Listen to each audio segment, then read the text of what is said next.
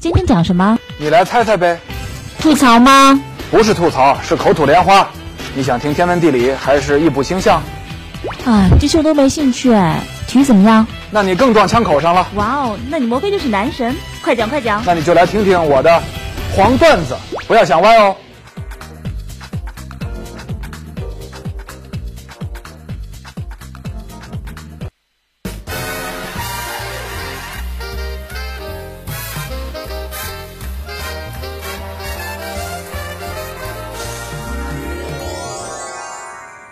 本节目由哈尔滨啤酒首席冠名播出。哈尔滨啤酒尽情世界杯，巴西世界杯马上就要到了，大家呢都在预测谁能夺冠军啊，谁是大黑马呀？在预测本届的黑马的时候，大家都会谈到比利时队兵强马壮。上一次世界呃世界杯上有一个不太出名的球队被大家广泛看好，那是哪一年哪个队呢？一九九四年美国世界杯的哥伦比亚队，因为他们预选赛打得特别漂亮。但是那一届世界杯呢，哥伦比亚队居然小组都没能出现，没能进入复赛。回到国内之后，在世界杯还在进行的时候，在世界杯赛场上踢进乌龙球的哥伦比亚后卫安德烈埃斯科巴遭枪击身亡，而且身中多弹。这个消息当时震惊了全世界，当时呢给我也带来巨大的心理冲击。呃，第一次感觉到，哎呀，一个踢球的人。一个刚刚踢完世界杯回国的人，居然会遭到这样的横祸。以前从来没想到，足球和死亡之间有这么近的距离。埃斯科巴之死不仅是哥伦比亚足球的悲剧，也折射出这个国家的痛苦和无奈。提到球员埃斯科巴，咱们就不得不提另外一个埃斯科巴，谁呀？那就是哥伦比亚的大毒枭巴布罗·埃斯科巴。这两个埃斯科巴的认识啊，交织在一起，清晰地反映了哥伦比亚足球的特质。这个呢，以前黄段子节目曾经讲过。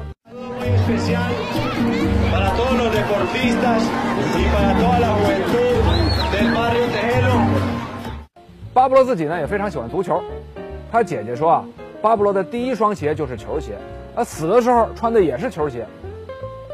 很多人怀疑啊，国民竞技的迅速成功是靠巴布罗出钱。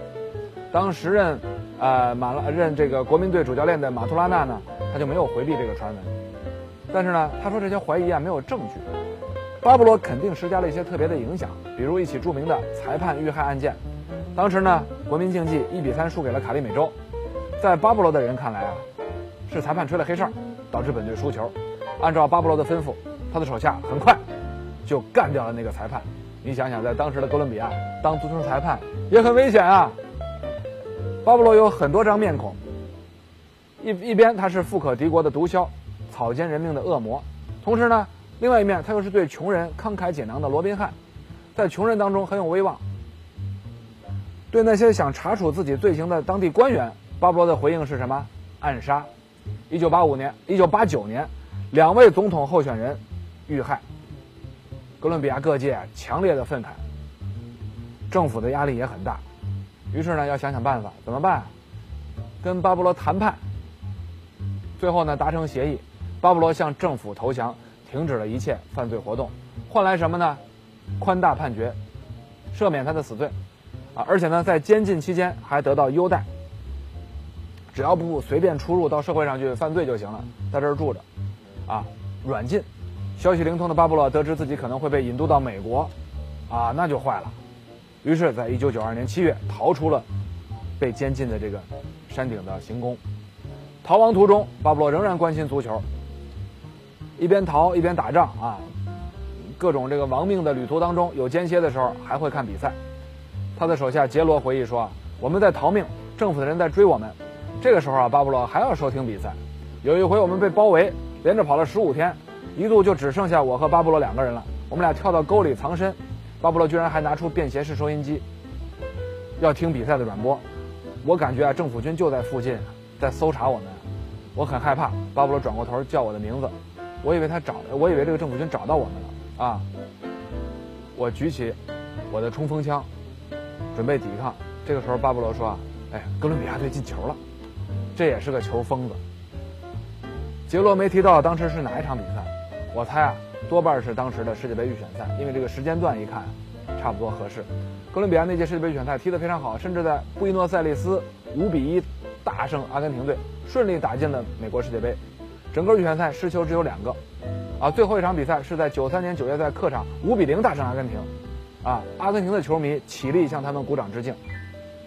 打的阿根廷队没有办法，只能和澳大利亚踢附加赛，才获得了美国世界杯的决赛权。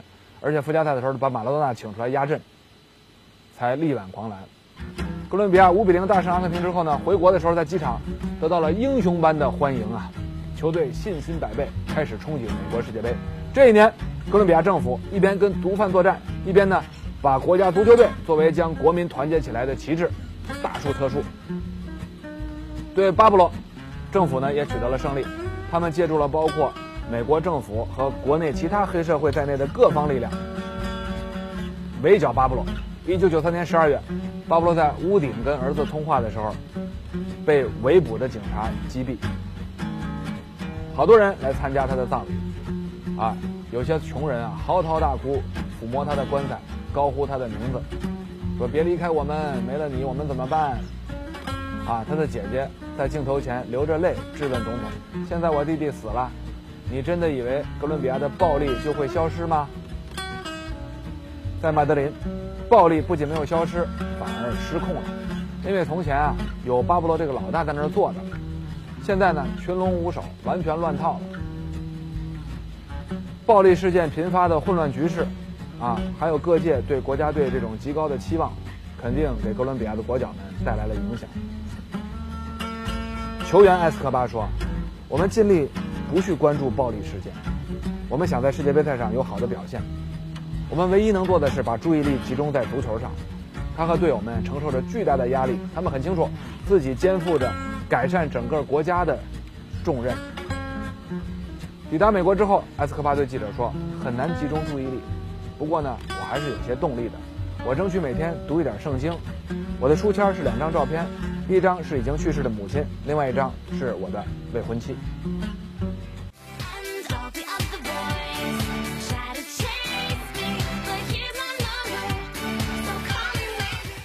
本节目由哈尔滨啤酒首席冠名播出，哈尔滨啤酒尽情世界杯。哥伦比亚第一场比赛对罗马尼亚，球员进场的时候，看台上的哥伦比亚球迷啊兴高采烈，但是呢，哥伦比亚球员的脸上却看不到笑容，有的低着头，有的一脸严肃，看上去很凝重。头牌球星金毛狮王巴尔德拉马回忆说：“我们就是进不了球，难以置信。然后呢，对方的哈吉踢进了一个不可思议的球。哈吉当时在左侧边线附近带球，踢出一道超远距离的精彩弧线球，直接掉进球门的右上角。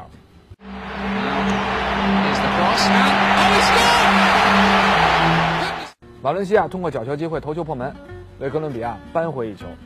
随后呢，罗马尼亚又发动一次闪电进攻，由拉杜乔尤破门。”打得太快了，哥伦比亚的防线根本防不住。许多在地下黑庄上下注的人赔得一塌糊涂。赛后呢，马图拉纳告诉一位国脚，他的父亲打来电话，啊，这个国脚的一个兄弟在麦德林被杀了，家人都跟着遭殃。那天晚上，埃斯卡巴陪着这位国脚，他回忆说，啊，说算了吧，我也想回家。啊！但埃斯科巴说，国家还指望咱们踢好比赛呢。第二场的对手是跟东道主美国队，哥伦比亚队啊跟美国队踢过很多次友谊赛，都赢了。九十年代中期，美国足球还很弱。赛前，主教练马图拉纳和后卫戈麦斯接了几个电话和传真，都是死亡威胁。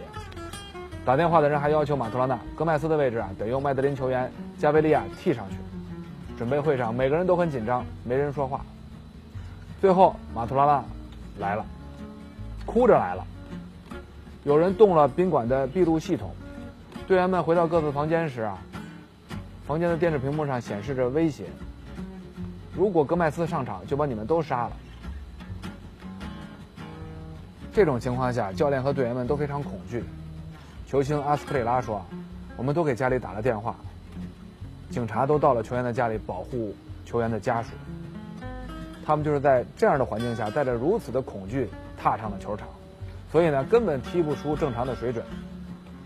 第三十五分钟，出现了那个致命的 乌龙球。 meter la pierna.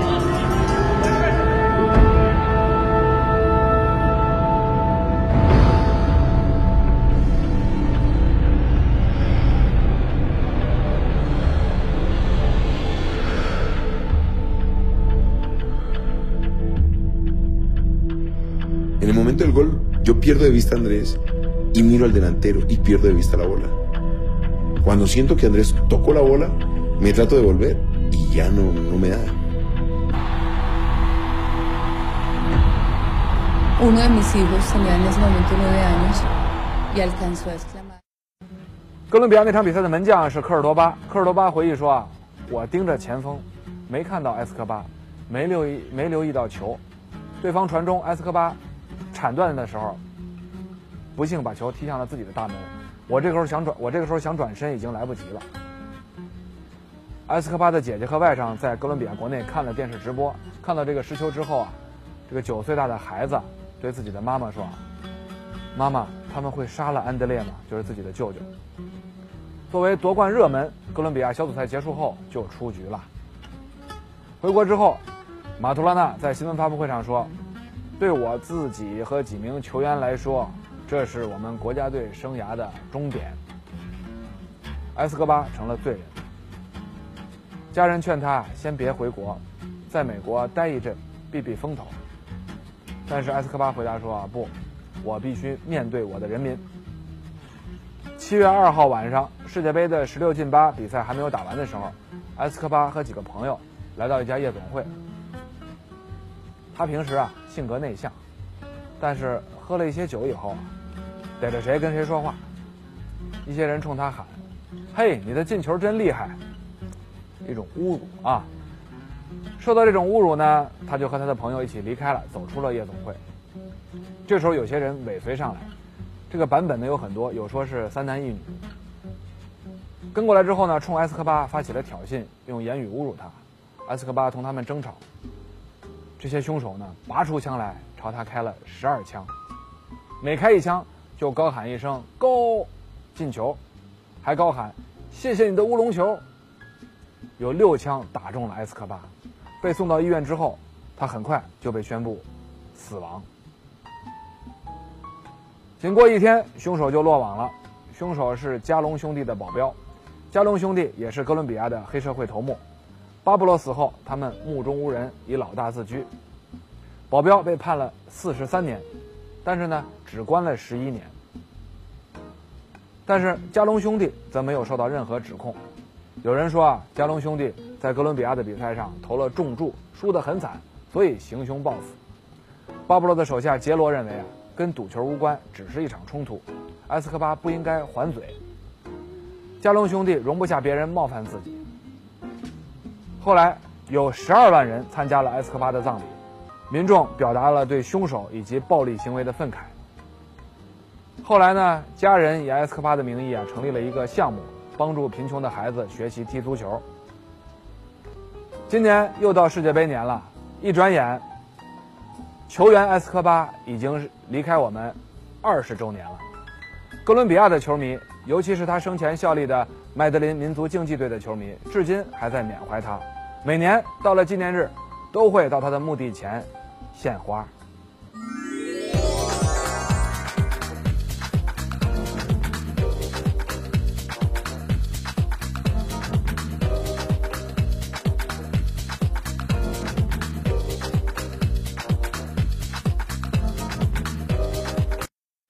在这儿呢，插播一个小小的广告，呃，在春节前后呢，呃，我们将黄段子节目里关于足球的话题内容呢做了精选和整理，出了一本书，叫《足球根本不是圆的》。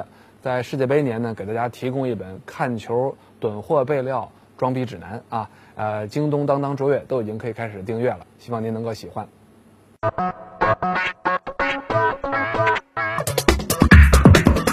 我们的战术很简单，就是挡住马拉多纳。俱乐部和协会如果是有职业球员，那就不能加入德国足协。给球员支付报酬，现在看起来天经地义。贝肯鲍尔像芭蕾舞演员一样优雅，一个世界杯冠军并没有能够帮助一个军人独裁政府。